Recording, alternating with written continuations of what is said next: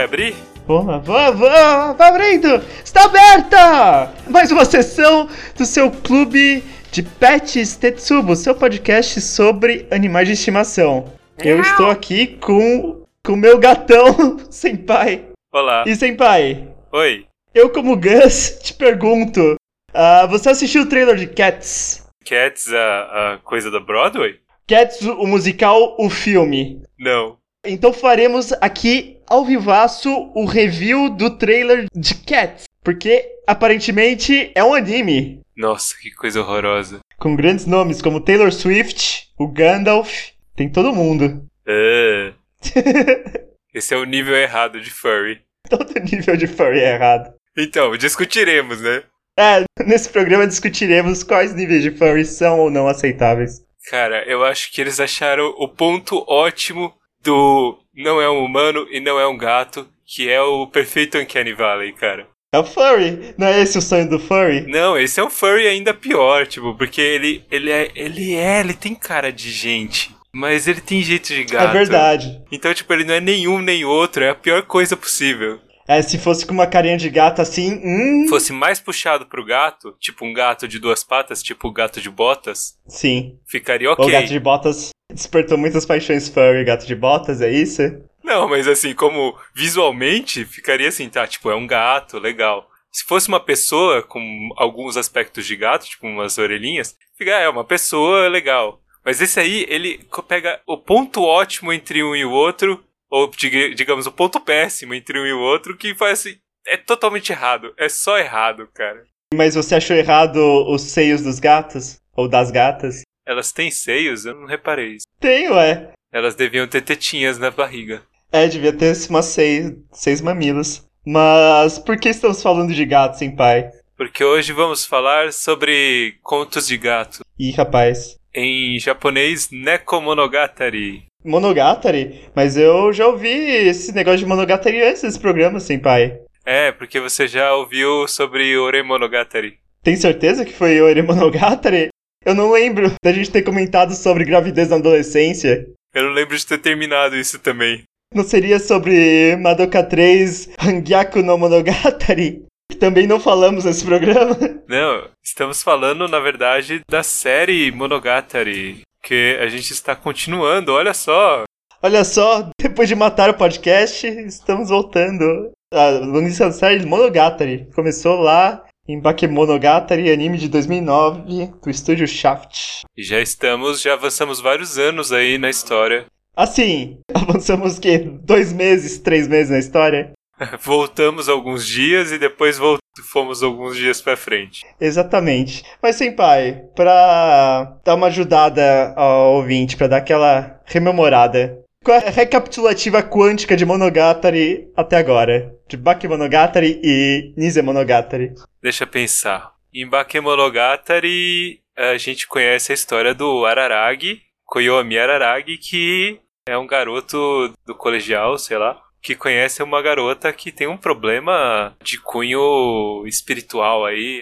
Ela foi atacada por um ser, uma aparição, e ele vai resolver o problema dela com um caranguejo. E aí vai avançando na história e ela conhece outras pessoinhas. Mostra uma pessoa que ele já conhece, que é a Hanekawa, que tem problemas com gatos. Absurdo isso ter problema com gato. Ela é possuída por um gato, mostra outras pessoas, mostra uma garota que já está morta, que tem. Que basicamente esse é o problema dela, que ela morreu. E a outra que está sendo atacada por cobras, uma maldição de cobras. E a mulher macaca. E ah, é verdade, a mulher macaco. A mulher do braço do macaco. Então foca nessa ideia dele ficar resolvendo problemas mitológicos, sei lá.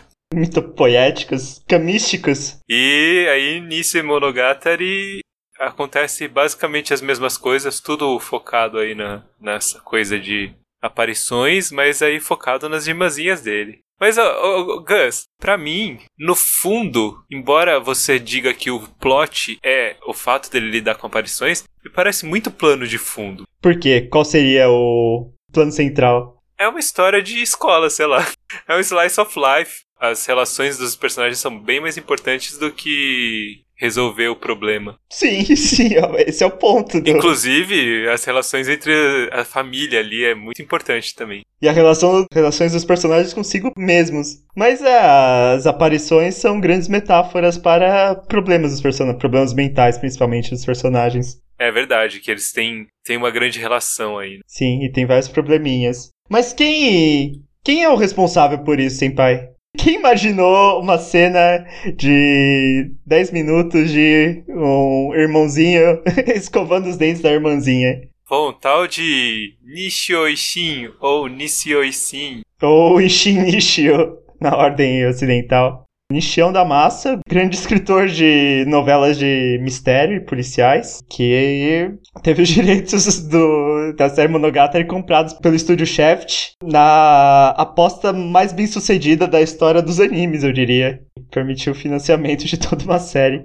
Mas, Senpai, você deu uma olhada um pouco no resto da obra de Nishio Ishin? Não, senhor. Nem na, na lista de coisinhas que ele fez? Ah, eu tava olhando aqui, mas é, eu não conheço nada, então para mim tanto faz. Mas tô vendo que tem várias coisas já, alguma coisa. Saber que ele não é um escritor de uma novela só. Era isso que eu queria comentar, que até recentemente, no ocidente, a série Monogatari era a série mais conhecida dele. Porém, ele nem de longe começou com Monogatari. Ele estourou no, nesse mercado louco das light novels com a série uh, Zaregoto, que foi adaptado como anime bem recentemente, em 2016, e que são romances de mistério mesmo, são whodunit, são casos de assassinato que são resolvidos por um personagem num estilo bem bem característico do Nishu Nishin. Então, tem diálogos pedantes, é muito diálogo interno,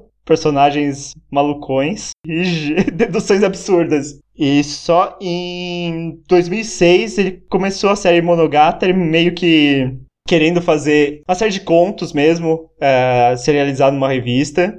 E que meio que deu certo. O pessoal gostou dos contos e dois anos depois ele começou a escrever as outras novels. Primeiro com uma prequel, depois com uma sequel proibidona que ele não queria publicar. Mas o Proibidão deu tão certo que a partir de 2010 o gerente ficou louco e ele começou a soltar novel de Monogatari a cada quatro meses, basicamente. E é nisso que começa as séries depois de Nisa Monogatari, que foram adaptadas pelo Studio Shaft a partir de 2012. O Série 2.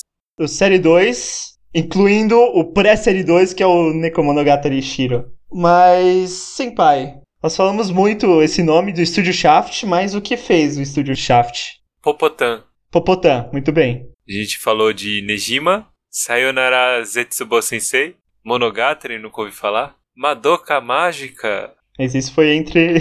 foi depois que Monogatari salvou o estúdio. Parece que é isso. Tem alguma coisa que. fizeram Himawari Sketch. Não conheço. Tsukuomi Moonphase. Nunca ouvi falar. Então, o estúdio Shaft é conhecido por ser a casa do diretor Akio Kishimbo, que é um diretor autoral que fez, por exemplo, ficou famoso por ter feito como primeira série Soul Taker, que tem uma direção bem malucona, experimental, um estilo de arte impactante, e que depois tá nos créditos de todas as coisas do estúdio, incluindo basicamente todos os Monogatari. Porém, devemos lembrar que, como falamos no nosso episódio, Bakemonogatari não foi dirigido por ele. Foi dirigido pelo Tatsuya Oishi, que é um aluno dele, absorveu muito do estilo de direção dele e a influência de novela vague, mas que fez a coisa própria e meio que estabeleceu a toda a identidade visual e o design dos personagens da série Monogatari. Porém, depois de Bakemonogatari tivemos um problema, não é mesmo, Senpai? Sim, tivemos Nise Monogatari. Mas o que tivemos além de Nise Monogatari? Na ordem das, das novels. O que que tivemos? Tivemos Kizu Monogatari, que é a segunda light novel da série Monogatari. Mas ela não foi adaptada. Então, ela começou a ser adaptada logo depois de Bakemonogatari, pelo Oishi. Mas meio que não saiu, né, Senpai? É, não saiu neste momento. O que será que aconteceu? Não sei o que aconteceu. Bloqueio criativo que chama. O Oishi não sabia o que fazer com, com aquilo lá, ele não queria fazer a mesma coisa, então ele deu Enquanto ele trabalhava nisso, ele deu como projeto de férias o resto da série pro Tomoyuki Itamura. e acabou fazendo uns negócios em Nise Monogatari. Meio que mudou um pouco do estilo de direção e estilo visual. Bastante, eu diria. E que continuou conduzindo o resto da série. Mas as mudanças não pararam em Nise Monogatari, não é mesmo, Senpai? É mesmo. Senpai, em termos de estilo de direção, o que você achou de diferenças entre o Nise e o Nekomonogatari Kuro, que é o primeiro arco que falaremos aqui? Então, eu acho que o, Nekomonogatari volta ao estilo do Bakemonogatari, de certa forma que tinha fugido um pouco no Nisei Monogatari, por exemplo, aquela questão de aparecer trechos da novel, pedaços escritos, né? Não tinha Nisei Monogatari e voltou agora em, em Neko Monogatari. Tinha sim Nisei Monogatari. No começo de todos os episódios tem trecho da novel. Ah, mas tem bem pouco. Tem, isso não é, verdade. tipo no meio, da, no meio da coisa, aparece um negócio escrito preto. É, é isso que muda. Tem as telas de transição, que foram um pouco reduzidas em Nisei Monogatari, que eles tinham mais dinheiro. E os, os, trechos da novel ficam mais restritas ao começo dos episódios de Nise, e aqui, aqui a novel meio que invade toda a direção, então aparece tanto os trechos da novel, no mesmo como parte do diálogo interno dos personagens, quanto, uma novidade aqui, a inclusão do número do, dos capítulos da novel. E o que mais, Senpai? Eu acho que teve um pouco mais de, explorou um pouco mais aqui de ângulos, né? De certa forma, o Nisei Monogatari era mais comportado em uso de ângulos. Essa frase nunca foi dita na história da humanidade. Mas é, tem umas imagens bem esquisitas, assim, umas imagens meio distorcidas pelo ângulo e coisas do tipo. E também a palheta de cores tem mais mudança que em Baki principalmente, mas também mais que em Nise. Pois é, e essas mudanças de Nise pra cá, elas são meio que mantidas para todo o resto da segunda temporada, com algumas coisinhas a mais que falaremos depois quando vamos tratar do outro arco.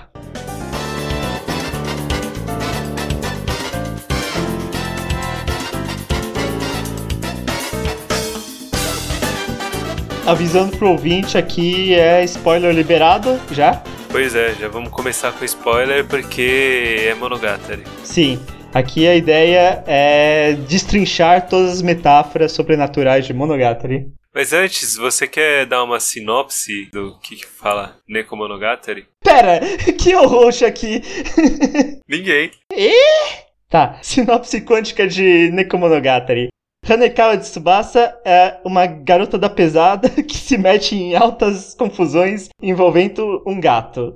Em Nekokuro, voltamos ao, pass ao passado da galera do Araragi, focando nos problemas da Hanekawa Tsubasa quando ela primeiro encontrou o gato do impedimento. O que levou ela numa uma série louca de ataques na cidade de Naoitsu. Já em Nekomonogatari Shiro, voltamos ao futuro, depois das férias de verão e aos eventos de Monogatari, para descobrir que a Hanekawa tem ainda mais probleminha encontrando outro tipo de felino, dessa vez um tigrão. Nisso, ela faz amigo de verdade e resolve umas pendências aí com sua família e consigo própria. Legal, excelente. Qual é a sua sinopse, senpai? Que eu tenho certeza que é bem melhor que a minha. Não, eu escrevi aqui. Kuru se passa na época da Golden Week, logo após a Hanekawa conhecer o Araragi. Ela começa a fazer merda e o rapaz tem que salvar. E Shiro, a Hanekawa vê um tigre e merdas começam a acontecer. O Araragi está ocupado abusando de crianças, então não consegue ajudar.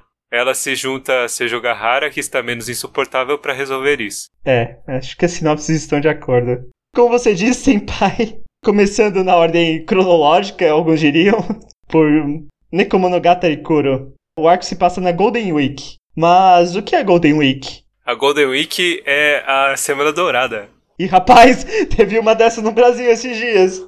Opa, não, isso é a Golden e outra coisa aí. A Golden Week então seria uma semana que junta vários feriados, acho que quatro feriados japoneses. E aí é tipo uma semana do saco cheio para eles por causa disso. E quais são os feriados da Quer Golden que eu Week? diga? Por favor, porque aqui é informação. Então temos 29 de abril é o Showa no Hi, é o dia do Showa, que é o dia que comemora o aniversário do Imperador Showa. E quem foi o Imperador Showa, senpai? Não sei quem foi o Imperador Showa. Como assim é o Imperador do Japão mais famoso? Eu conheço o Hirohito. Então esse é o Imperador Showa. Ah, então tá. Tá, e depois do dia de Showa?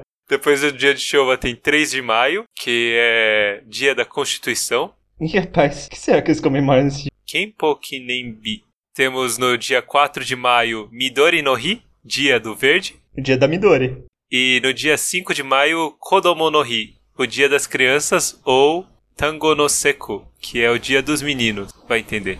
Então é sexista o Japão, é isso que você tá falando. O sexismo nasceu no Japão. Engraçado que eles separam o dia dos garotos e o dia das garotas. O dia das garotas é em março. E aposto que o dia das garotas nem feriado é. pois é, não é não. Não é feriado, mas é mais importante que o dia dos garotos porque é o Hinamatsuri. É quando eles colocam aqueles stands de boneca. Que é aquele anime lá. É, que é esse excelente anime. Estamos na Golden Week, então. Estamos na Golden Week. O que está acontecendo na Golden Week, Senpai? Não sei o que está acontecendo. O Araragi tá na casa dele de bobeira, pensando em estudar. Pensando em estudar, mas com questões mais mais pertinentes. Pois é, o Araragi está se perguntando o que é estar in love. Pois é, ele pergunta isso pra irmãzinha. A, a irmãzinha mais mais nova. A Tsukiri. E aí, senpai, o que é estar apaixonado? Não sei, né? A Tsukiri dá uma, uma descrição extremamente vaga e precisa do que é gostar de alguém. Que é basicamente só porque é. É, você sabe. Que é basicamente isso mesmo. Mas a Karen, a outra irmã do Araragi, dá uma descrição melhor. Que é querer ter filho de outra pessoa. Olha só. A Karen tá sempre lá fogosa na busca da justiça. Que para mim é, é, curioso que parece que foge um pouco do personagem dela, sei lá. Ou não, quer dizer, é uma coisa engraçada de ver uma garota totalmente tomboy falando que estar apaixonada por alguém é querer ter filhos da pessoa. Tá, é, mas e daí? Por que o Araragi tá se perguntando o que é estar apaixonado? Porque ele talvez esteja interessado na garota H. Ih, rapaz. e quem é a garota H e como eles se conheceram? H é uma garota da escola dele e eles se conheceram na escola e agora ele fica se perguntando se ela gosta das coisas, se ele vai ver ela na escola, o que, que ela tá fazendo. Assim, eles não se conheceram na escola, né? Não sei se ficou claro a linha do tempo pra você. Eles se conhecem no incidente das férias de, de primavera, que é supostamente o evento tratado no primeiro minuto de Bakemonogatari. Tá, então ele não consegue uma resposta, ele fica se perguntando se tá apaixonado pela amiguinha dele ou se só tá com, com uma, um comichãozinha. E eles concluem que deve ser só um comichão, que ele devia comprar uma Playboy.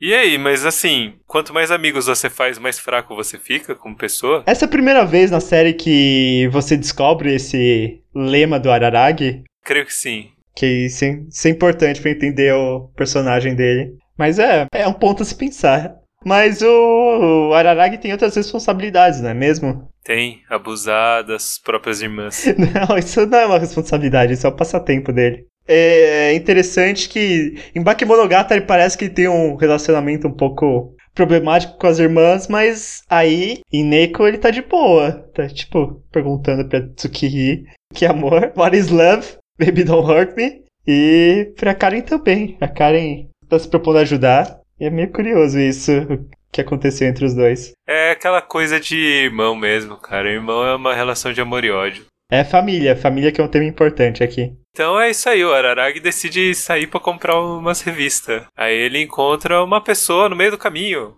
encontra uma amiguinha dele, a Tsubasa Hanekawa. Oh, a Hanekawa tava no meio da rua andando com um troço na cara. É, cheio de hematoma. Um curativo na cara. E por que estava com os curativos? Pois é, aparentemente ela sofreu agressões domésticas. Ih, rapaz, quem bateria numa garota? Pois é, papai não estava muito contente com ela e deu-lhe um safanão. Mas quem é esse pai? É o pai dela? É isso? É o pai dela. Não é o pai biológico dela. É, revela que ela não vive com os pais biológicos dela. Na verdade, ela vive com a segunda esposa do segundo marido da mãe dela e, né? É isso aí. É, isso. E aí entra uma questão sobre o nome Hanekawa. Que ela carrega o sobrenome Hanekawa, mas não é o sobrenome dela. Ah, sim, é o sobrenome dela, né? Não é o primeiro sobrenome dela, então ela não enxerga. Ela não se identifica como Hanekawa. É engraçado isso que todo mundo chama ela de Hanekawa, basicamente. Só a, a Karen, a irmã do Araragi. Uma das irmãs do Araragi não chama ela de Hanekawa. Porque a Karen é assim, né? Amiga da justiça. Mas o, Ar o Koyomi Araragi, assim como o resto da família dele, como um bom amigo da justiça, ele vai deixar por isso mesmo? Um pai bater na não, filha? ele falou assim: eu vou contar tudo pra polícia. Ih, rapaz. Aí ela fala: não, faz isso não, eu faço qualquer coisa pra você não contar. Daí tudo bem, qualquer coisa a gente aceita, né? Aí ele fica todo emocionado aí com qualquer coisa e fica pensando: putz, qualquer coisa é muita coisa, hein? Literalmente. Mas o que, que ele decide no final? Ele decide só ser um bom moço e lamber a cara dela. Mas depois ele volta atrás e ele usa uma gotinha do sangue dele que tem propriedades curativas e aí cura a machucado do rosto dela. Mas como assim tem propriedades curativas? Porque ele é tipo João de Deus, cara. Rapaz, coitada da Hanekawa. Não, não, é porque ele tem o sangue vampírico ainda. Como já discutimos isso, ele tem umas propriedades vampíricas aí, porque ele foi meio vampirizado. Ele foi, meio, foi 100% vampirizado. Mas agora ele passa bem. Morreu, mas passa bem. E é basicamente esse o primeiro capítulo. E aí a gente tem a primeira ending. O que você acha da primeira ending? Eu pulei todas as endings. Eu não lembro da primeira ending. Ah, acho okzinha. E a primeira opening? A opening desse arco é bem ruim. Eu acho ela ok, coisinha também, assim, tipo, não, não me desagradou. A opening é Perfect Slumbers.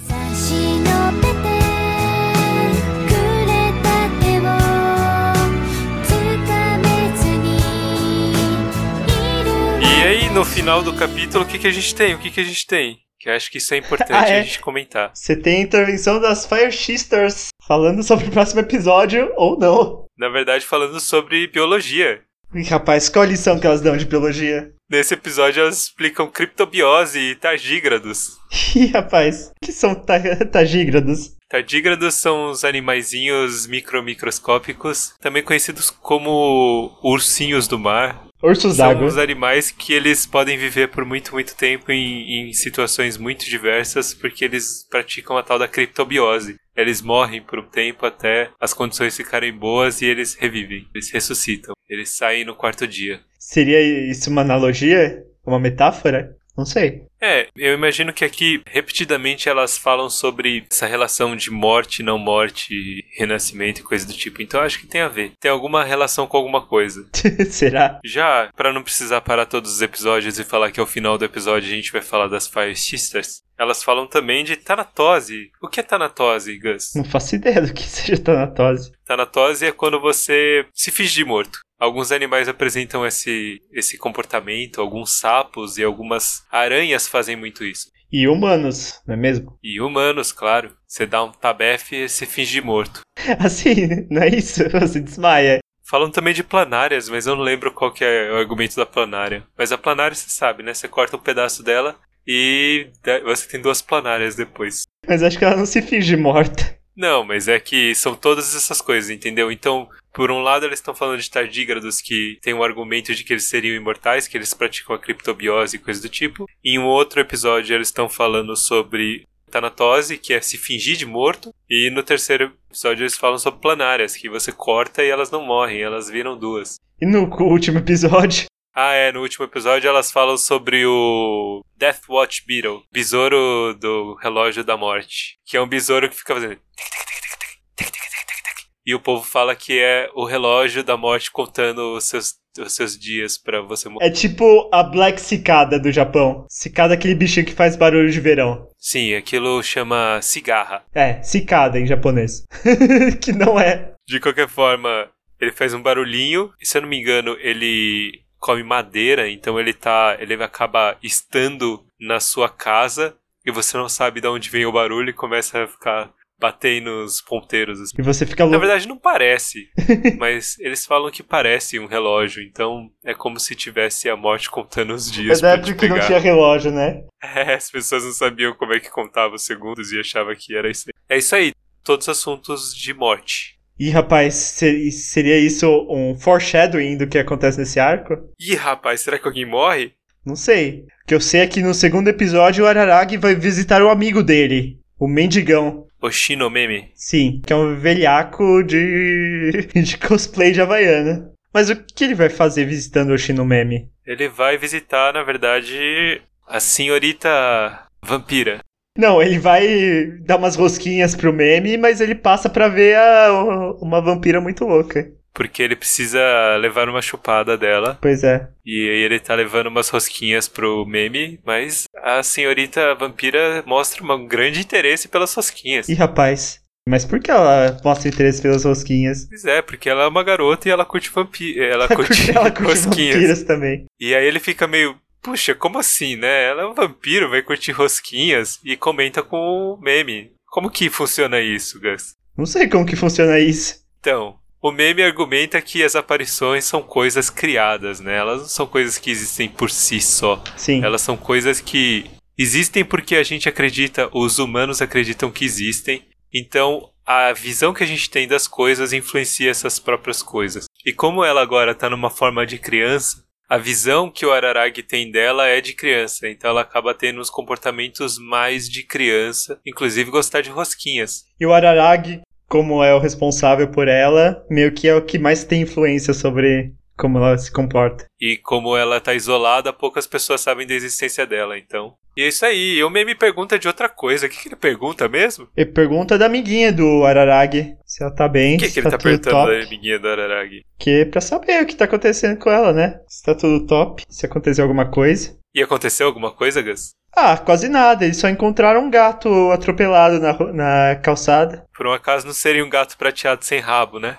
Ah, é sim, por que, senpai? E aí parece que tem um problema. Parece que não seria muito bom você achar um gato atropelado e enterrar ele. Um gato prateado sem rabo. Não é muito bom, uma pessoa normal reclamaria. Uma pessoa normal não faria nada pra começar. Mas o Araragi, ele reclamaria o tempo todo, mas enterraria o gatinho por piedade, né? E a Hanekawa? A Hanekawa simplesmente foi e pediu ajuda pra enterrar e fim. Então tudo bem, né?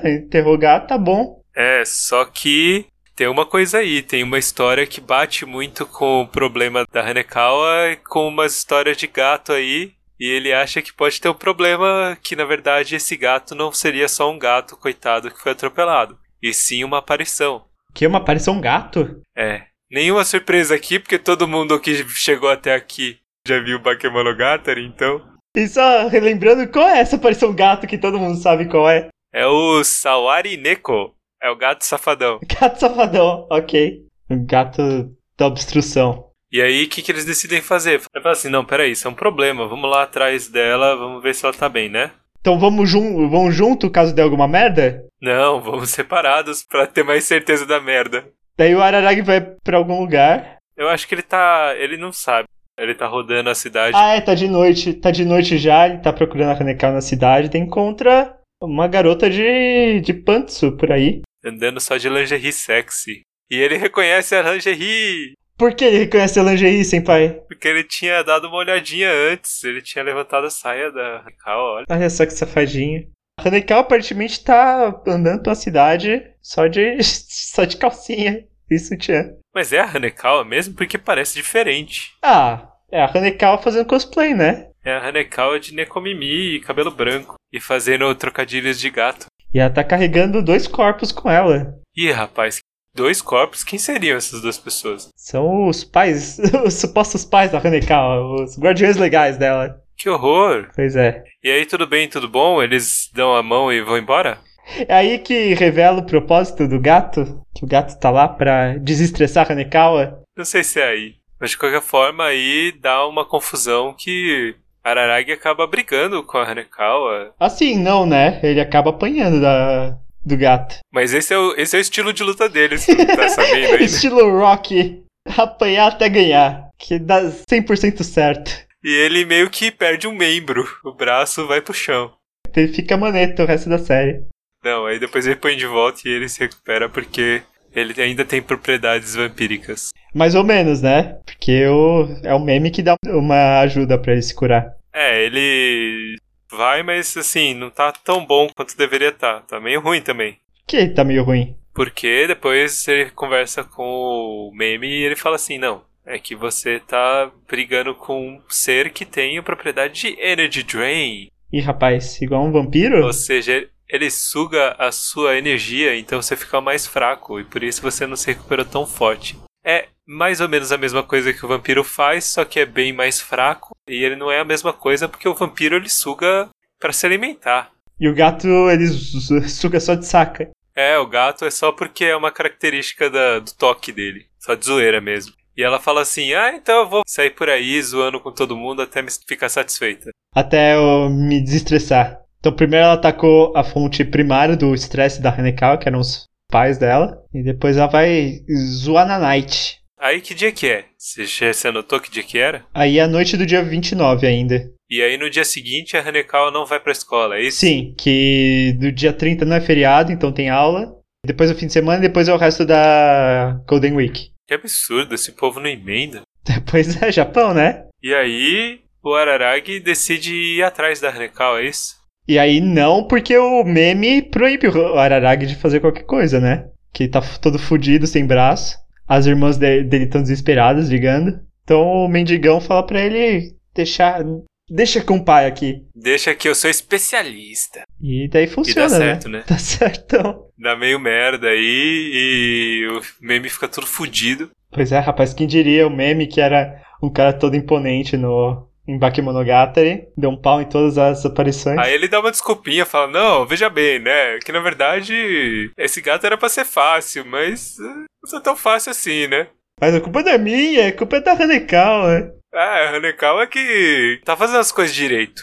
Então, mas o que exatamente acontece nessa situação do gato com a Hanekawa? O que acontece é que o gato deveria tomar o corpo da Hanekawa e ficar usando pela zoeira, mas de alguma forma o gato tem alguma interação com a Hanekawa, então é um gato meio Hanekawa. E a Hanekawa é uma pessoa muito inteligente, então ele é uma aparição super inteligente que acaba usando várias técnicas e várias táticas. E ele se torna muito mais poderoso por causa disso, por saber o que ele o que está fazendo, né? E aí já é aí que eles comentam sobre o conto do homem virtuoso. Sim, que é a origem do Sawari Neko. Então, existe a história de um homem virtuoso que viu um gato atropelado na rua, não sei, um gato morto na rua, e decidiu enterrá-lo. Aí ele enterrou e nos dias que se passaram, ele teve comportamentos esquisitos e não era tão legal quanto o povo achava que ele era antes. E eles decidiram que o cara, na verdade, estava possuído por um, pelo gato, pelo espírito do gato, e chamaram alguém para exorcizar ele.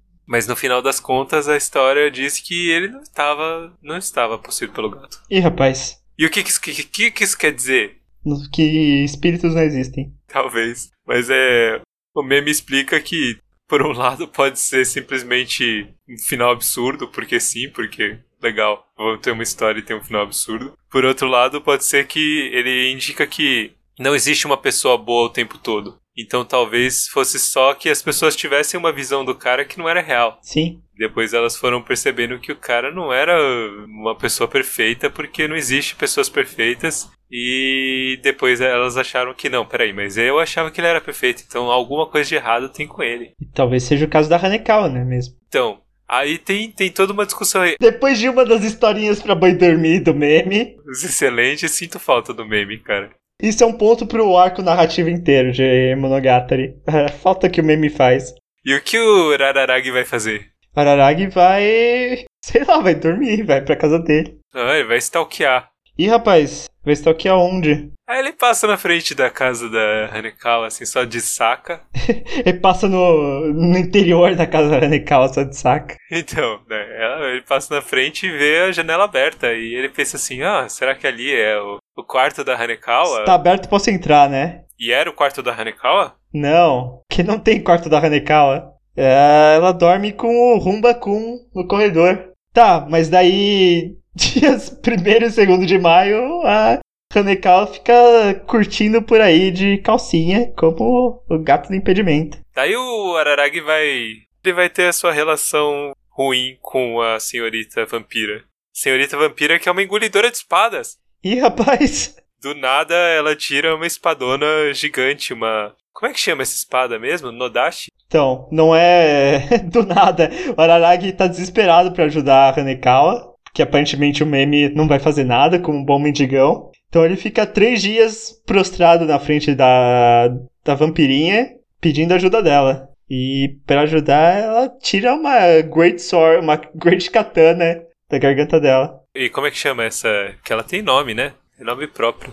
Ela tira da garganta dela a espada demônio Kokoro Watari. Ou Em inglês é heartspan. E em português seria, sei lá, longura do coração. Deve ter um trocadilho com Kokoro Atari. Que porra é essa espada, Gus? Ah, a espada demônio, a espada matadora de aberrações. Ela mata aberrações? Exatamente, ela mata aberrações e não mata animais. O Araragi então vai caçar um gato com uma espada, é isso. O gato que tava dando um pau no especialista. No único balancer da série inteira. Então, aí ele fala assim: Não, pera aí, eu dou meu jeito. Aí o Oshino fala: Então foda-se, então dá o seu jeito aí, foda-se. Vai fundo, rapazote. E aí, o que acontece? O que, que ele faz? Ele liga pra Hanekawa pra chamar o gato. Nossa, essa é a forma mais fácil de encontrar. Aham. Ele fala: Socorro, Hanekawa, estou precisando de ajuda. Um vampiro vai me matar. E a Hanekawa vai correndo salvar ele. A Hanekawa? Então, chega a Neko e a Neko tá falando que nem a Hanekawa Ih, mesmo. rapaz, ih, rapaz, é tudo uma farsa então. É, é, eu sabia. Na verdade, você não é gato porra nenhuma. É só Hanekawa mesmo, zoeira. E daí é isso mesmo. Você descobre que o gato, na verdade, é só um lado da Hanekawa. Só que o gato não fica, fica muito feliz, não. Fala, "Pô, você tá de sacanagem comigo. Antes tem um comentário aqui importante que o Oshino Meme, quando tava reclamando que ele não conseguia ganhar, ganhar do gato, e tava falando do da lenda do Sawari Neko, ele comenta que, que é culpa da, da mesmo. É culpa dela por ser ter esse ar tão puro na frente da família quebrada dela e não fazer esforço de se reconciliar com o segundo marido da mãe dela que se suicidou, cujo pai biológico dela é, meio que subiu na madrugada, foi comprar cigarro e desapareceu. E daí é isso, ao invés de se sentir, se esforçar pra fazer parte dessa família, preferiu manter essa persona de garota perfeita e meio que culpar os outros pelo- pelos problemas dela. O que pode ou não ser uma opinião subjetiva face a abuso doméstico. Mas ela é irritantemente purinha. E é nessas que ela ficou estressadaça com a família dela. É nessas e apanhando do pai. E daí é isso. Daí com isso o Araragi ficou puto. Corre que o Araragi ficou puto com o meme. É verdade. O Araragi quase sentou porrada no meme. Assim, é, não ia muito longe o Araragi sentando porrada no meme, mas. Tá, mas voltando, o gato. Aí o gato fala: Eu vou te matar, seu filho da puta. Então mata então, otária. Então vem, vem, tô esperando. Então o Araragi morre, né? Não tem mais série. Ele leva uma chilapada, corta ao meio e beleza.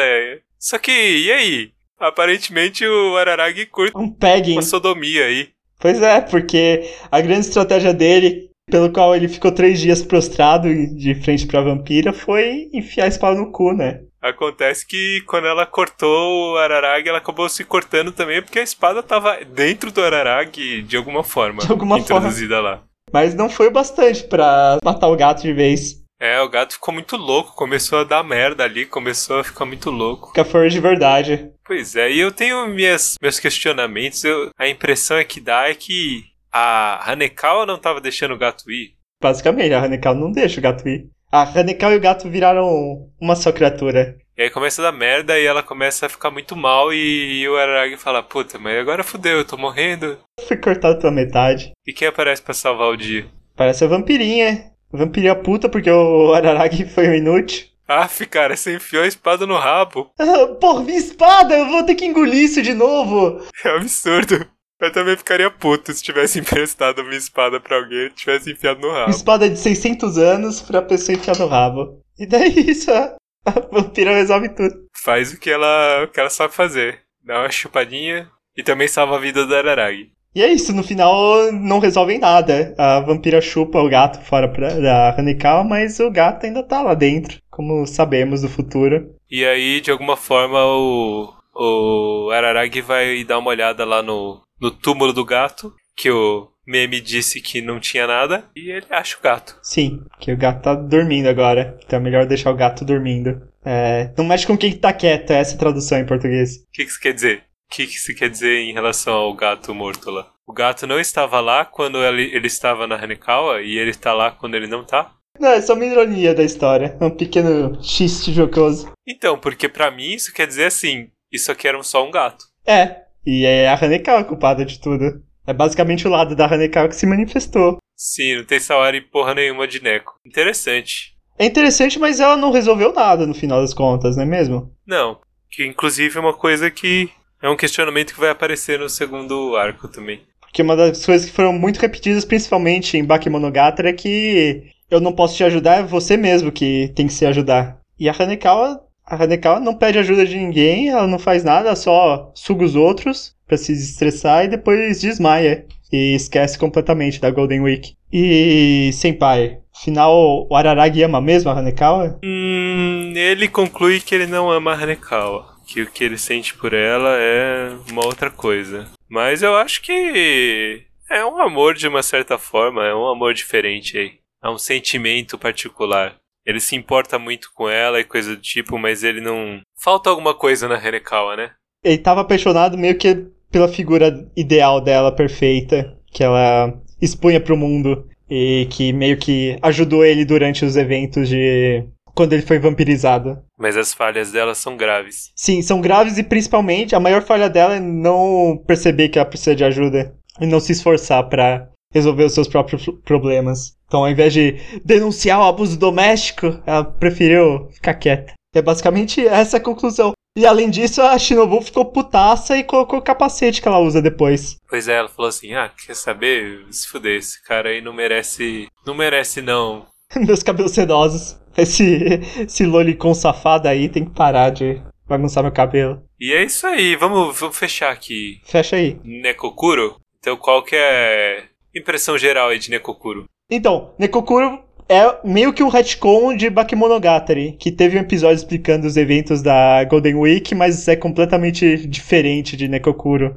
Mesmo assim, tematicamente é interessante pra começar a explorar melhor o personagem da Hanekawa. Meio fora do harém do Araragi. Então, ao invés de ser só paixão platônica, mas meio estranha, com uns negocinhos meio estranhos, você começa a entender que tem, tem coisa nesse angu. Então, o meme volta, a Senjo Gahara não aparece nesse aí, tá tudo muito legal. Tá tudo legal? É, tem um pouco da Tsukiri ali, uma quantidade relativamente boa de Tsukiri. Eu diria então, excelente de Tsukiri. Quanto mais melhor, mas mesmo assim. A Tsukiri, que é o personagem pivotal da série, é o Alpha e o Ômega, alguns diriam. Aí, chama a transição aí. Bota uma música ruim aí, bota a opening ruim aí. A opening ruim.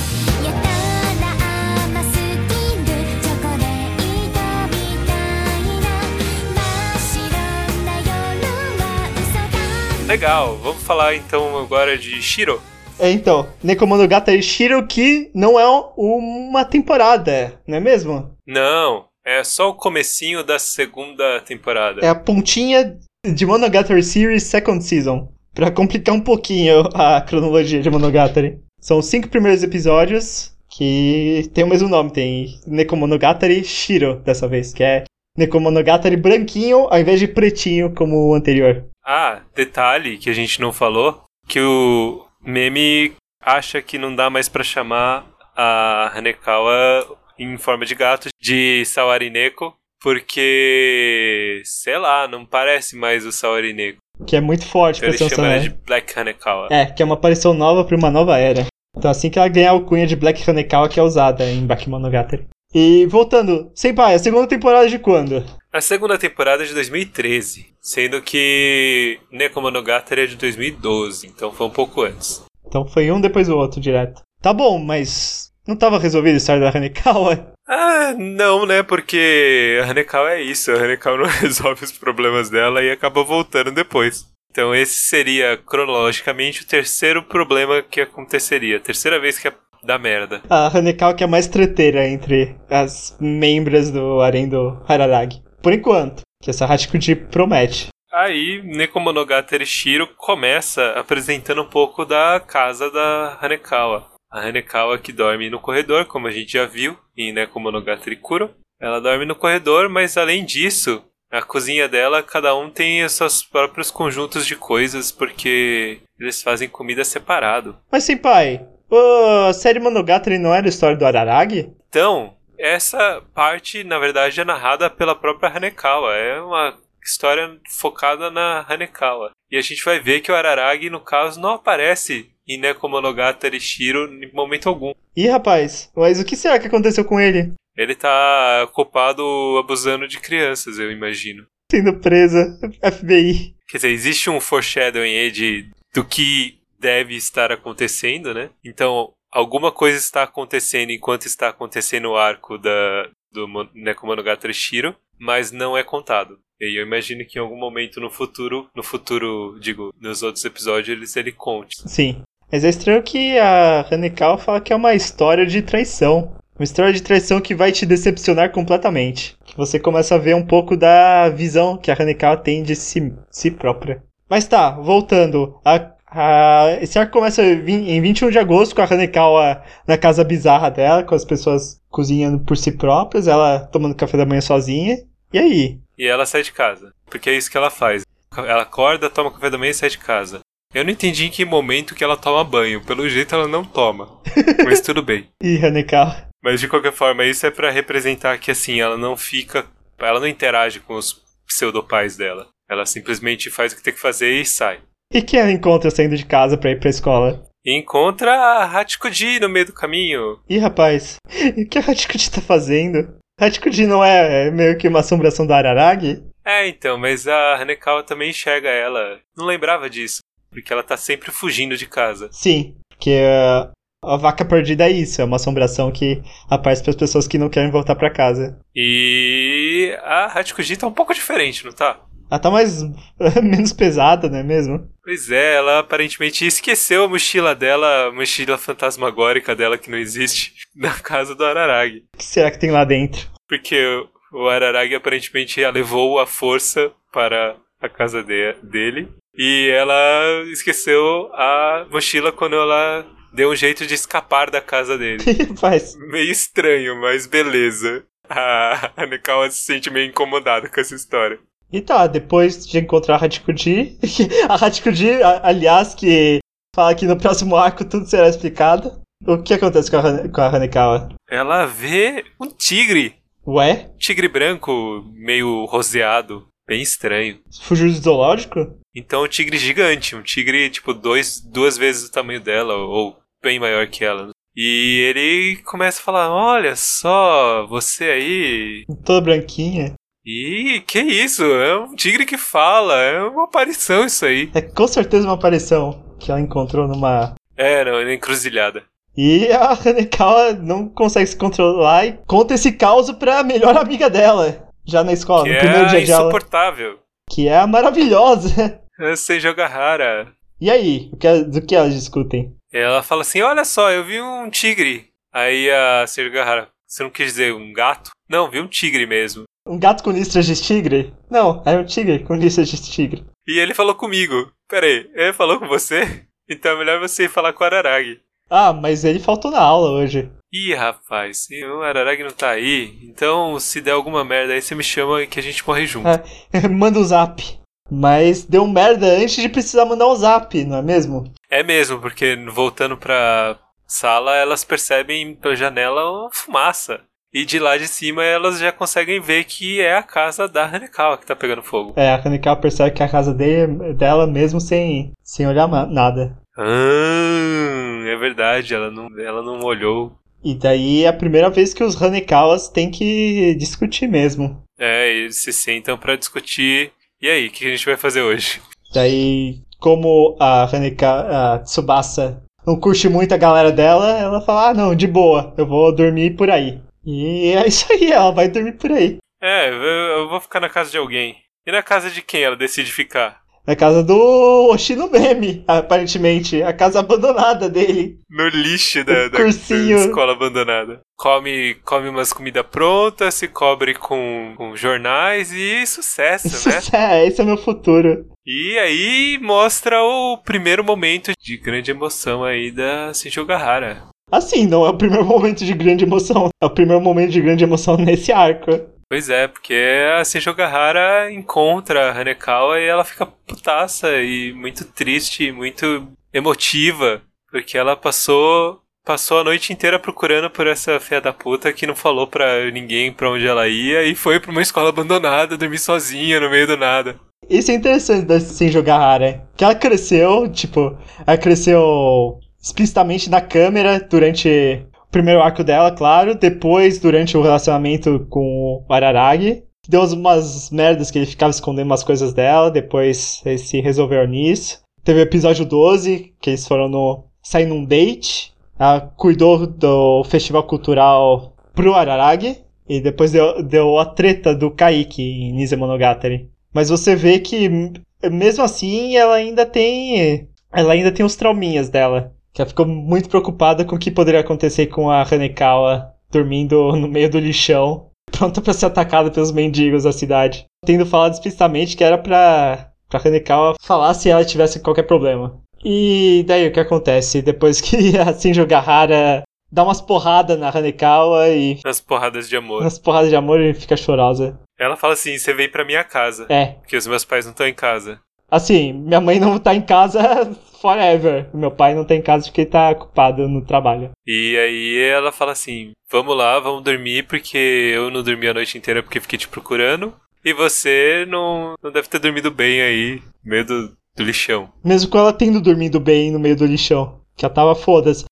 foda-se pra própria segurança. E ela fala que elas vão ter que dormir juntinhas, né? Pois é, a Senju Gahara não pode deixar a Hanekawa dormir na cama do pai dela. E ela também não poderia dormir na cama do pai dela porque ela tem Complexo, de Electra. O que é complexo de Electra? Electra, Gus. É o inverso de complexo de Édipo. E o que é o complexo de Édipo? Pra quem não sabe nem o que é o complexo de Édipo. Então, tem a galera do Zonichan e tem a galera da Okasan, né? a galera do Okasan Ah, que E tá. pra quem não sabe isso japonês. É quem curte umas, umas mil faças. Mesmo que as mil faças sejam sua própria mãe. Tá, né? Então elas dormem juntas. Infelizmente, a Hanekawa não conseguiu dormir junto com a Senjo Gahara antes do Araragi. Quem diria? Já é aí que elas tomam banho juntas também. É, no segundo episódio. E aí, senpai? A Hanekawa na casa da Senju Gahara. O que você acha desse momento? Não sei, singelo, normal. Singelo. E o que acontece aí? Do que elas discutem? Pois é, uma das coisas que, que é discutida, e aí vale a pena é, mencionar, é que a Hanekawa percebe o quanto que a Senjo Gahara mudou nesses tempos, né, pelo tudo que ela passou, e ela percebe que mesmo que ela, a Hanekawa, tenha passado por experiências teoricamente semelhantes, ela, Hanekawa, não, não mudou nada. Ela se Não recusou a resolveu mudar. nenhum dos problemas dela e, e isso aí. Pera, mas a Hanekawa cortou o cabelo, né? Então ela deve ter mudado bastante. Ela mudou o cabelo e tirou os óculos. É verdade. Aliás, eu acho que ficou muito bom o estilo dela. De cabelo curto. Sim, ficou bom, ficou legal. E da Shinjo Gahara de cabelo curto. Ficou legal também. Eu não gostei da Cambaru de cabelo comprido, ficou bem ruim. Mas não tá muito comprido ainda. Não, então, tá meio tipo porco, assim, sabe? Tá preso de qualquer jeito. Então. Sem corte. Mas é isso, deixar o cabelo crescer é isso. É, não, e a Cambaru também não parece. A Cambaru não deve ser a pessoa mais ligada em estilo aí, né? Eu acho que ela não liga muito. Como assim, senpai? Ela tem o melhor figurino. O braço, O braço, o figurino que ela usa no quarto dela.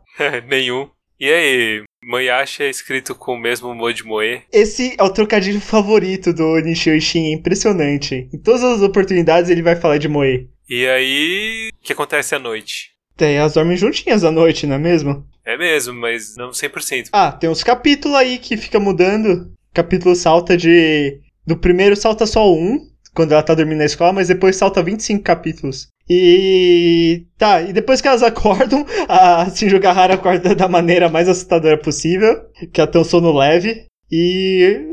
Elas fazem café da manhã. Ah, é. A Senjo Gahara faz café da manhã. Às duas da tarde. Uma, uma da tarde. E. Do que elas discutem nesse momento. Não lembro. Começou elas discutem sobre o ponto comum delas, é um pouco o que levou elas a, a virarem amigas e mestra e pupila na visão da Gahara, que é sobre o Araragi. Elas discutem se a Hanekawa ainda gosta do Araragi. E ela responde prontamente que sim. Ela responde prontamente que sim, mas depois tem a discussão do molho, que é importante pra entender a Hanekawa. Ah, é, e aí também o Araragi começa a dar sinais de vida e manda uma mensagem falando que tá tudo top. Tá tudo bem, mas eu não vou voltar. Eu tô resolvendo umas paradas aqui, beleza? Falou. E não atende telefone, não. E aí, senpai, o que acontece? Eu não lembro. E elas vão dormir de, de verdade, não sei. Não vão dormir de madrugada, vão no dia normal. Não, já é aí que tem a discussão da do molho. Não, discussão do molho é no dia seguinte. Não, já foram dormir. Elas tomaram banho, dormiram, até acordaram. Acordaram uma da manhã, a uma da tarde. É, E aí no dia seguinte elas dormem de novo. Porque o, o primeiro café da manhã quem prepara é a Senju Gahara. O segundo café da manhã elas acordam às seis da manhã, alguma coisa assim, bem cedo. E a Senju Gahara vai fazer jogging é verdade. e a Hanekawa vai preparar o café da manhã. E o café da manhã dela é sem tempero nenhum. E por que sem tempero nenhum? A Hanekawa não gosta de molho? Então ela acha que as coisas são gostosas mesmo sem molho. E aí? Mas salada sem molho tudo bem, mas e sushi sem shoyu? Pois é, sushi sem shoyu e todas as coisas sem tempero, café sem açúcar, sem leite. Ih, rapaz, então temos um padrão aí. A Hanekawa aceita tudo sem reclamar. Pois é, esse é o questionamento da Shinjo Gahara. Que pra ela qualquer coisa tá bom, então não precisa ser gostoso, não precisa ter sabor, pode estar simplesmente ok. É, que ela aceita, ela não reclama. Isso aí, mas assim, nessa mesma noite, o que foi que aconteceu? Ah, depois, depois volta os capítulos e, e aparece um gato, né? No meio da casa da Shinjo Gahara. Pois é, o gato acorda de madrugada e fala assim: Ah, eu vou dar. vou dar uma volta. Ih, rapaz. Então a Hanekawa tá estressada. Pois é, talvez. Só que o gato acha estranho porque que ele tá. Por que ele está ativo, né? O próprio gato não, tem, não sabe dizer. Tá, mas nessa atividade do gato, o que ela vai fazer? O gato vai passear por aí, mas ele encontra o gatão. Gatão, tigrão. A Chuchuca encontra o tigrão. E o tigre fala. Que o gato não é um gato, parece mais. Parece um negócio meio diferente. E o gato fala assim: Ó, tigre, não se mete com a minha mestra, não, hein? Daí chega e fala, Senão eu foda-se. vou dar um sopapo em você. É, pode dar. Pode dar que você apanha o dobro. Tô nem aí pra você. Fica na tua aí. É, só quero queimar. Vou queimar tudo.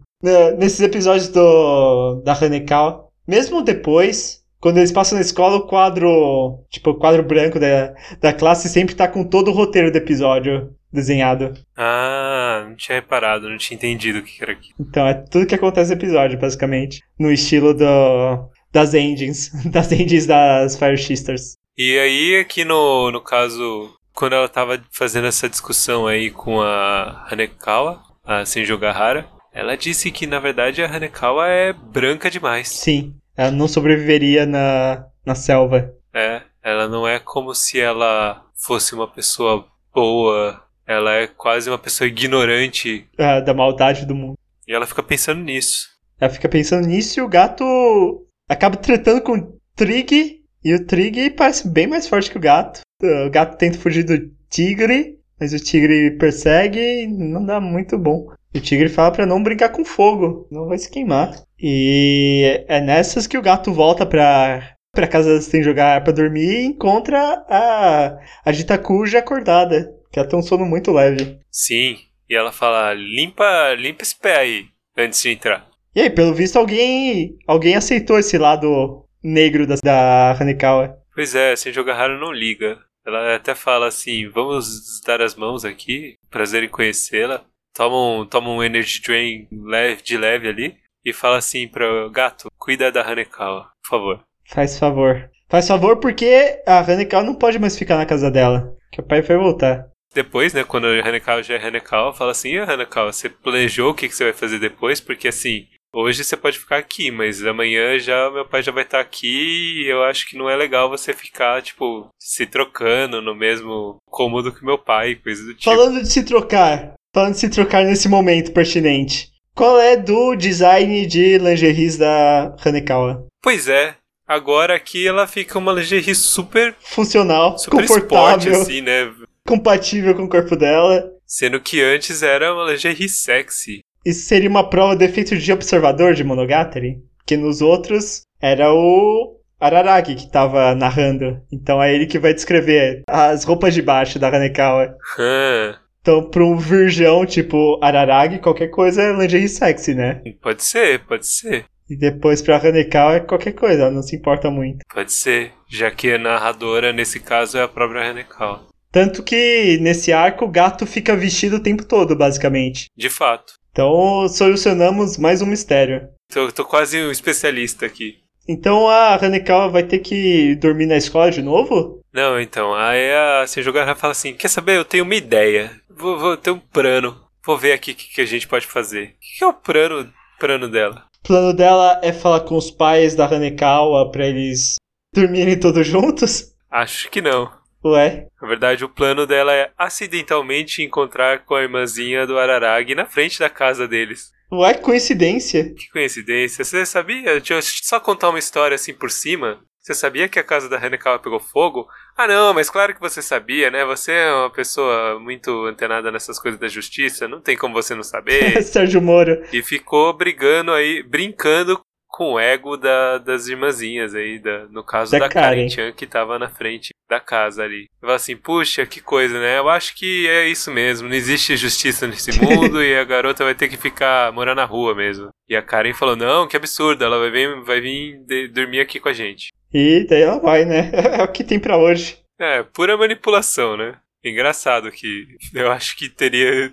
Ela poderia simplesmente ter falado. E você acha que não daria pra vocês abrigarem ela aí? Não, seria muito direto nesse caso. Mas é, então a Hanekawa vai dormir na casa dos Araragi. No quartinho do Koyomi. Sim, porque ele está sumido porque ele tá abusando de crianças, acho. E todo mundo tá de boa. As irmãs devem ter recebido a mesma mensagem, então elas estão ok com o Araragi sendo Sim, pedófilo os pais, louco. tipo, legal, nosso filho vai passar a semana fora e nem avisou o que, que ele tá fazendo, mas dane-se. Um Lolita Express. Imagina só um passe de uma semana no Lolita Express, hein? Imagina quanta querosene foi queimada.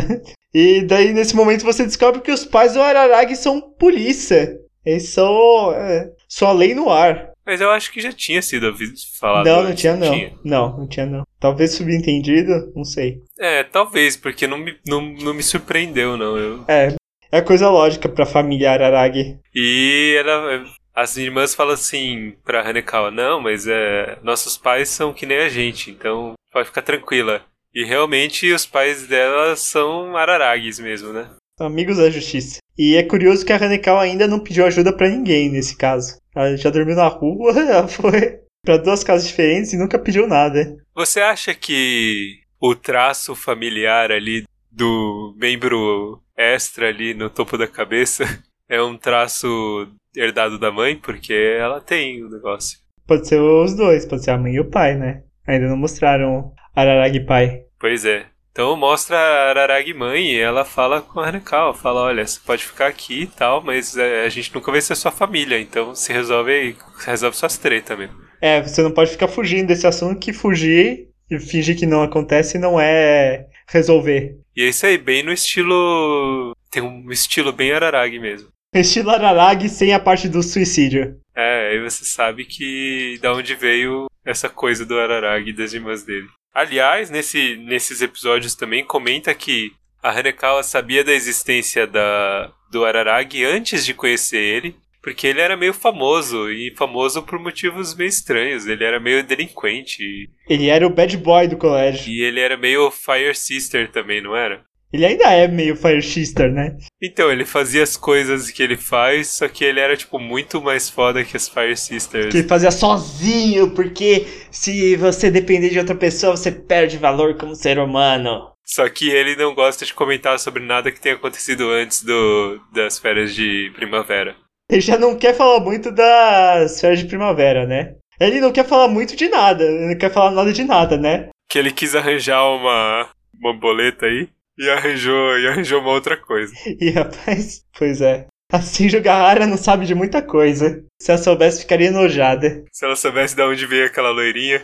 Mas então, voltando pra quando ela chega na casa dos Araragi, ela vai tomar banho com as Fire Sisters, não é? Porque finalmente. Ah não, ela tomou banho com a Shinjogahara. Ela ficou mais limpinha nesse período. Ela, só, ela não toma banho sozinha, ela só toma banho com os outros. Pelo jeito, o pessoal, principalmente a família Araragi, é bem aberta com esse negócio aí de nudez e não tem problema ficar pelado na frente dos outros. E irmão não tem problema, e a Hanekawa é tipo uma irmã pra elas, então Então tudo bem. Vamos zoar, vamos zoar no banheiro. O banheiro gigantesco.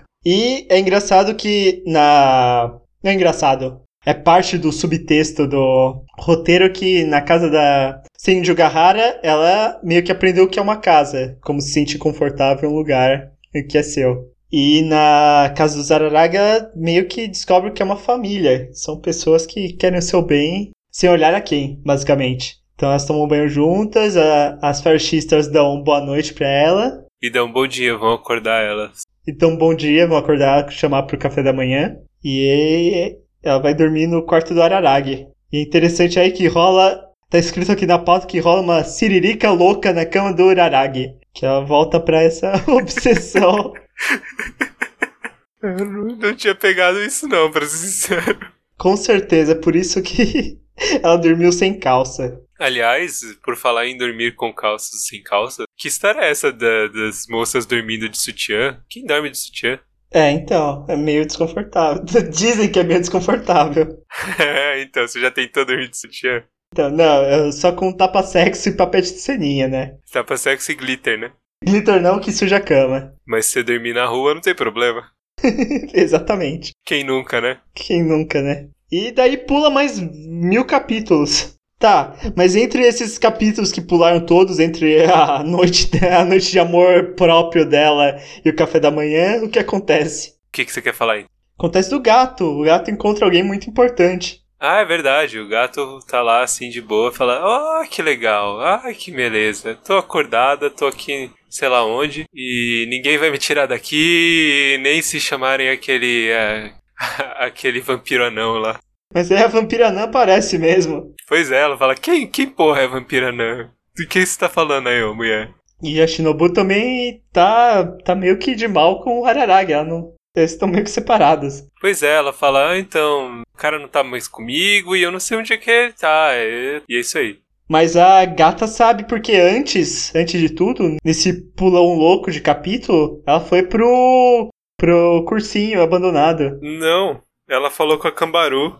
Ela falou com a Cambaru e a Cambaru falou: Olha só, recebi uma mensagem do Araragi falando assim: me encontra no, no tal andar. E ela falou assim: pô, como assim tal andar? Que prédio que será que é? Aí a coisa falando: ah, obviamente é da escola abandonada, né? Ela, ah, é verdade, Hanekawa, como você é esperta, não sei o quê. Eu acho que é você que é meio tapada, hein? Mas foi estabelecido já que a Cambaru é meio lelé da cuca. É a amiga burra do Araragi. E é isso aí, inclusive ela conta pra Senjogahara e a Senjogahara fica meio puta. Como que eles chamam isso e tal? Elas chegam à conclusão de que ele provavelmente só queria o braço da, que bom, hein? da Cambaru. que é uma mãozinha. Ah, é verdade. E depois, quando o gato encontra a Shinobu, ele oferece uma um passeio de Uber, basicamente. Ela fala assim, ó, eu sei que você tá longe do cara há muito tempo, eu não sei se você consegue voar e tal, então eu sou muito forte, muito poderosa, muito maravilhosa, eu posso te levar lá num pulo. Você não quer um- uma carona? E também, antes, ela pergunta, fala assim, ó, sobre um tigre, você chegou a ver? É. Você sabe como é que é esse Você tigre? que é toda velhaca, sabe das, das aberrações. Pois é, ela começou a falar, tá, tigre, não, não diz muita coisa. É um tigre grande. Tá, um tigre grande não diz muita coisa. O tigre normalmente é grande. É um tigre rápido. Ah, é rápido, não diz muita coisa também. Porque tigre normalmente é rápido. Ah, é um tigre, ele fala. Opa, ele Opa. fala? Não tem tigre que fala, não, tá maluco. Um bicho que toma a forma de um animal e mesmo assim fala é, é incomum. Aí falou, é, mas assim, eu não vi tigre nenhum por aí. Então, assim, é um negócio que você viu e a menina viu aí. Eu acho que é um negócio que só você pode ver. Você é o ponto focal dessa aberração. Então você que resolve essa parada aí. Valeu, fui. E é isso aí. E aí elas foram até a, a- a escola. E aí? A escola tava lá, bonita, beleza? Não, pra começar nunca foi bonita, né? Tava abandonada. Ah, mas era aconchegante, tinha boas memórias, né? Ainda tem boas memórias, mas elas estão no meio do entulho. Que a escola foi destruída por um incêndio misterioso. Pois é, que curioso, né? Incêndio, onde eu já vi isso? Ué, será que tem algo a ver com o tigre? No episódio seguinte, a Hanika acorda, tem um momento convivial com a mãe Iraragi e depois vai pra escola. E no caminho da escola, quem ela encontra? Ela encontra Episodo-san, é o senhor Episode, que é quem? Não sei, nunca ouvi falar. Então, eu nunca ouvi falar, mas é uma pessoa que aparentemente tentou matar a Hanekawa, mas ela está de boa ali conversando com o cara. Pois é. É uma um rapaz loiro com olhos amarelados. Aparentemente, como é discutido, ele tem características vampiras. E ele é um caçador de vampiros. E ele é de fora, não diz de, de que país ele é, mas ele é de outro país, ele não é japonês. E ele também revela que ele tem só seis anos. Como assim? Ele não parece ter seis anos. As crianças hoje em dia, né, Senpai? Com hormônio na carne. E é isso aí. O que ele tá fazendo ali, afinal de contas? A, a Hanekawa quer saber. Ele tá sendo muito Chunin, né? Chunin? É, Chunin Bio. Ele tá sendo tipo Mega Ed. Ah, eu quase te matei da outra vez, né, garota? Hehehe, é um idiota. É, mó escrotão. Mas ele aparentemente tá num job, que ele foi chamado ali. E quem chamou ele? Quem chamou ele foi a Gaen Izuko. Ela fala assim: Olha só, eu sou a Izuko Gaen e eu tô aqui e você não me conhece, mas eu sou senpai do Oshino. E eu tenho certeza que ele não falou de, de mim pra você porque ele é um cuzão. Mas tô sabendo a porra toda. Tô sabendo de tudo, eu sei de tudo, eu sou foda e eu podia te oferecer um suco, mas eu tô ocupada. E também não vou poder te ajudar com o negócio do tigre. É, mas eu sei que tem esse tigre aí que você vai chamar de Caco. Tipo, foda-se, eu te dei o nome, eu dei o nome do negócio. E é interessante que Toca o Gato, ela é uma das personagens que fala com a câmera. Ela fala pra câmera que a Yotsuki vai chegar logo, a Ononoki Yotsuki, mas que ela queria mesmo que o Meme e o Deixo estivessem lá, que são, são os outros especialistas. E não queria que a Kagenui estivesse lá. Então tem uma treta aí, tem uma treta aí com aparições imortais, aparentemente. E aí, já com o fato do fato do Araragi não estar também no. E o fato do episódio ser exclusivamente um caçador de vampiros. Pois é, então tem coisa aí. O, o Araragi tá sumido, o episódio foi caçar vampiro, tem especialistas na, na área. Então tem coisa aí. Mas que tipo de especialista é a, a Izuko? Ah, uma pessoa chata. que você achou do design dela, senpai? Eu acho que é aquele tipo de pessoa que quer parecer mais jovem. Por que isso? Olha, eu tenho 30 anos, mas vou me vestir como se eu tivesse 20. Ah, E 20 já, já tá abusando também, né? pois é, porque ela se veste como uma rapper, uma maldita jovem do reggae. Interessante, não teve, não explorou nada dela, mas ela apareceu. É como O Kaique. o Kaique, né? Apareceu e não fez nada. E aí a Hanekawa fica assim, tipo, nossa, essas coisas que ela falou, vou ligar pra Gahara. Liga pra Senjo Gahara, a Senjo Gahara fala, ah, interessante essas coisas aí e tal. E ela fala, é interessante esse nome, né? Que Gain é o nome, é o sobrenome de solteira da mãe do, da Cambaru. Então elas devem ser parentes, porque é meio improvável que não seja, né? Sobrenome não muito comum, pelo jeito. E também a, a Izuko meio que antagoniza diretamente a Hanekawa. Porque ela fala que a Hanekawa não sabe nada. Lembrando que o slogan da Hanekawa é que ela, ela não sabe tudo, ela só sabe o que sabe. E a Izuko joga na cara dela, ah, não, você não sabe nada, eu sei de tudo. E você não sabe, inclusive, o que você não sabe. É, o que é a pior coisa. Ah, sim. Também a, a Hanekawa, como pessoa mesmo e não como gato, fica sabendo que a escola foi queimada. E a Senju Gahara fala, não, não pode ser coincidência. Você dormiu na casa da... Na, na sua própria casa, a sua própria casa queimou. Você dormiu na casa, na, na escola abandonada, ela pegou fogo também. Agora a próxima é minha casa e a casa do Araragi. Resolve isso aí. Resolve essa merda aí, caralho.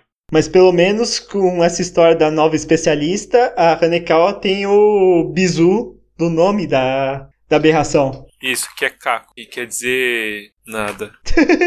e ela fica tentando descobrir o que quer dizer que tem alguma coisa a ver com fogo, que coisa do tipo. E Ko deve ser de, de tigre, porque sei lá por quê. vem de Neko, sei lá. E aqui tem a, a coisa que a Shinjo Gahara faz a discussão sobre que talvez seja alguma coisa relacionada a um trauma. E ela faz a piada do Torauma. E Torá é tigre e o Ma é cavalo. Então seria um tigre-cavalo, que é uma piadinha já consagrada pelo GTO. Que absurdo. Que piada infame. Mas o que mais pode ser Kako, senpai? Caco, não sei, pode ser o passado, não é?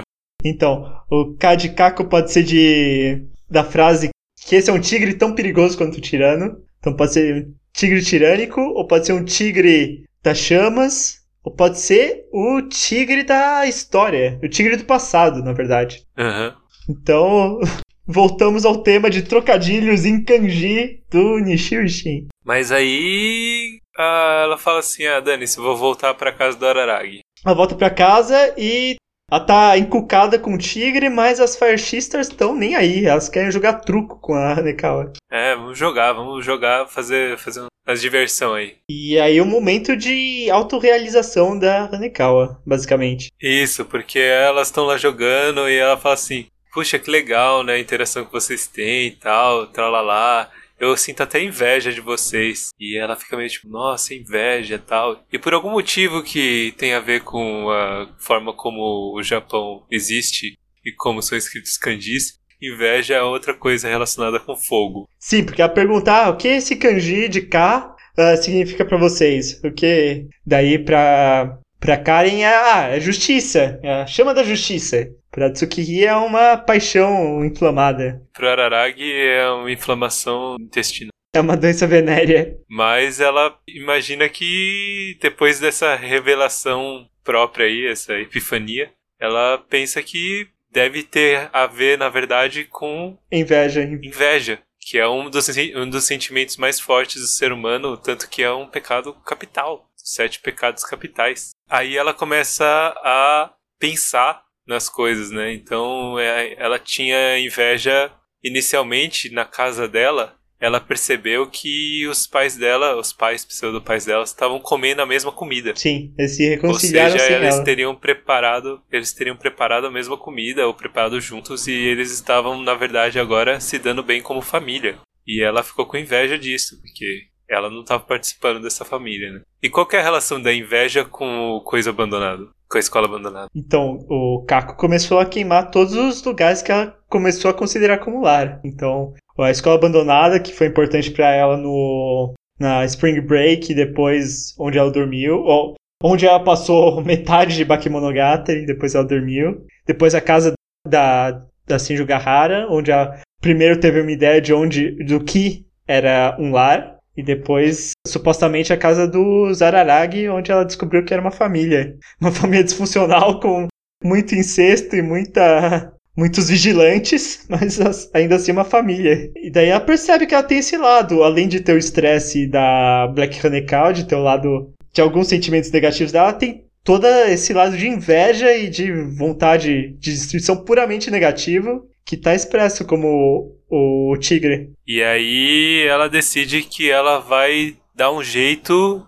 e como ela tem problemas a resolver, ela vai dormir, como que é basicamente o que todo mundo faz, né? Então, ela não vai só dormir, ela, ela vai chamar o encosto dela, basicamente. Ela escreve uma cartinha e chama o encosto. Ela deixa uma carta pro Black Hanekawa explicando, falando, olha, isso, isso, aquilo, se você puder me ajudar, por favor. É, eu não tenho a quem recorrer e coisas do tipo, então, por favor, me ajude. Então, a carta é basicamente que ela não pode mais depender de, de aparições e de ignorar a realidade para resolver a, dor dela. Ela basicamente implora para as aparições dela, pro lado ruim dela voltarem a fazer parte do coração dela, que o coração dela é o lar de todos os aspectos dela, e pede ajuda nesse último momento para trazer também o caco pro coração dela e impedir a destruição do, do que ela gosta. E é isso aí. Último episódio, o gato foi atrás do tigre. Tigre que representou desse lado destrutivo dela. Só quer, só quer que pegue fogo o bicho.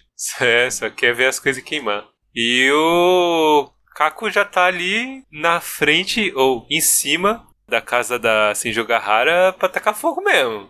Antes é importante dizer que o gato Saarine, que era um gato de rua que foi atropelado, virou gato doméstico da Hanekawa, basicamente. Virou parte da família interna da Hanekawa. E que o gato ficou muito emocionado com isso, que quase chorou, mas não chorou porque é um gato, então ele só, só falou miau. Mas daí então, o confronto do Sawarineko, ou da Hanekawa, Hanekawa já aceitando a Black Hanekawa, e o Tigre. Ah, foi de boa esse, esse encontro entre todos os aspectos de uma garota maluquinha com transtorno dissociativo? Então, não deu muito certo, né? O tigre fala: Não, foda-se, eu vou queimar tudo e foda-se, você não é forte o suficiente pra lidar comigo, então eu não vou te ouvir porque dane-se. Você não sabe de tudo, eu não sei de tudo, mas eu sei que tudo queima. É uma boa filosofia, embora não seja verdade. E ele encarna também a percepção negativa da Hanekawa, que meio que ficou, ficou claro nesse no monólogo interno dela. Que o tigre é o que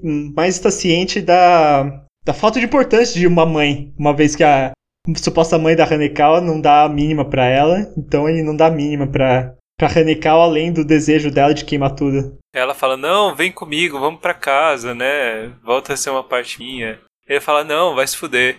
E aí a gata tenta sugar ele com o Energy Drain dela, mas ele queima ela porque ele queima pra caramba. E ela não consegue sugar ele, que ela não é tão forte quanto o bicho. E ele fica putaço. Fala assim, tá, eu ia só queimar o negócio, não ia mexer, mas agora você me deixou puto, então eu vou te matar. E você só me atrasou 10 segundos. E daí a, Hanekawa mais a Black Hanekawa começa a achar que a tentativa dela de impedir o lado negro foi impossível, foi precipitada e foi fútil. E é isso aí, ela morre, né? E ela morre, queima a Shinjogahara, acaba dois problemas de um lado só e o Araragi pode se casar com a Hachikuji. Penso que ela seja uma criança morta. Não, mas no final das contas aparece uma espada. Oh meu Deus, uma espadona. A Kokoro Atari. Uma espadona que corta a cabeça, o lombo, sei lá onde é que foi, não lembro, do Caco. E eles falam, meu Deus, o que é isso? E É aparece Araragi. como um herói. É, fortão, descamisado. E é isso aí, ele fala, tô aqui, olha só, não foi inútil, você atrasou ele 10 segundos e é os 10 segundos que precisava pra, pra eu ter chegado. Lembrando que esse foi o arco narrado pela Hanekawa, então essa é a visão dela do Araragi. Um cara todo fodão. Na real, ele tava só fudido, vários dias sem tomar banho. Ele só jogou uma kunai no, no tigre. E aí, no fim, ela conseguiu sugar de volta o tigre, como se ela tivesse absorvido aquela, aqueles sentimentos e ela não mais negará, segundo o que ela diz, né? Vamos ver. Ela não mais negará esses sentimentos ruins. Sim, a in- inveja e os sentimentos negativos dela. Em adição ao, ao lado negro dela, que é a Black que ela já tinha aceitado. E acho que é isso. E daí, esse daí ela se confessa pra Araragi como primeira prova que ela aceitou esse lado destrutivo dela. Que é uma coisa que ela nunca tinha dito. E daí ela foi recusada, porque o Araragi está comprometido. E daí é um choro bonito demais, que é muito emocionante. É bonitinho, tadinha. Esse final é tristinho. Que ela se aceita como pessoa. Ao invés de querer parecer perfeitona, complicada e perfeitinha. E no final, o que acontece depois dela ter aceito o, o tigre do passado? Ah, sim. E aí ela também aceita, de alguma forma, ela vai interagir com a família dela e ela fala pros pais dela, fala, pede por favor que ela gostaria de ter um quarto. E, e eles arranjam uma casa pequena, mas que tem um quarto que é só dela. Seja lá o que significa. Pois é.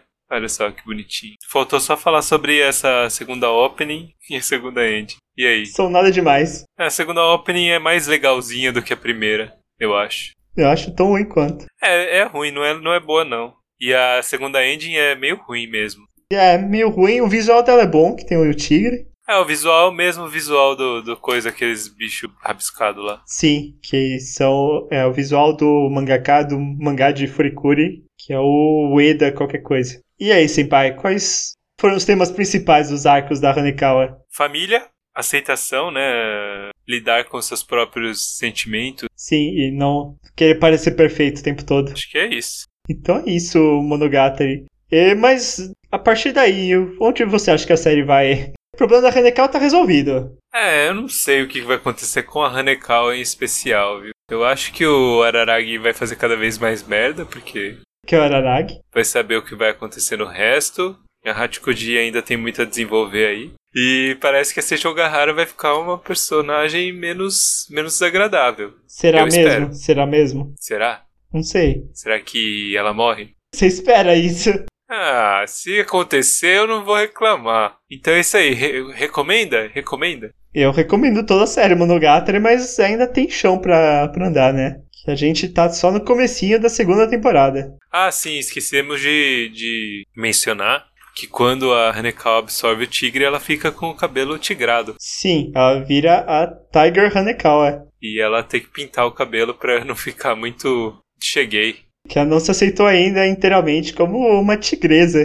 Tigresa do funk. É isso aí. Ficou legal o aspecto. Ficou, ficou top. E sua nota para os arcos da Hanekawa, senpai? Olha, eu pessoalmente eu acho que é meio estranho. Assim, o Kuro é mais legalzinho, embora, sei lá, também. Eu não gosto muito dos arcos da Hanekawa. E o Shiro Tem a Senjogahara, que já deixa uma coisa meio, né, mais ou menos. E não tem o Araragi, fica meio... É meio estranho. É diferente, sim. É, então é um Monogatari que não é bem um Monogatari, é num modelo diferente. Então eu acho que assim, num geral, é, não é, não é nada surpreendente, sei lá. Mas é legalzinho, é legalzinho. Vale a pena.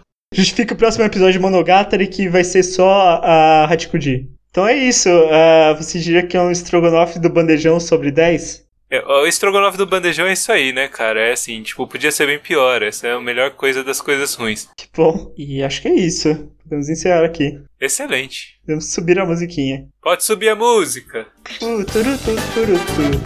Pará, pará, pará, pará, pará.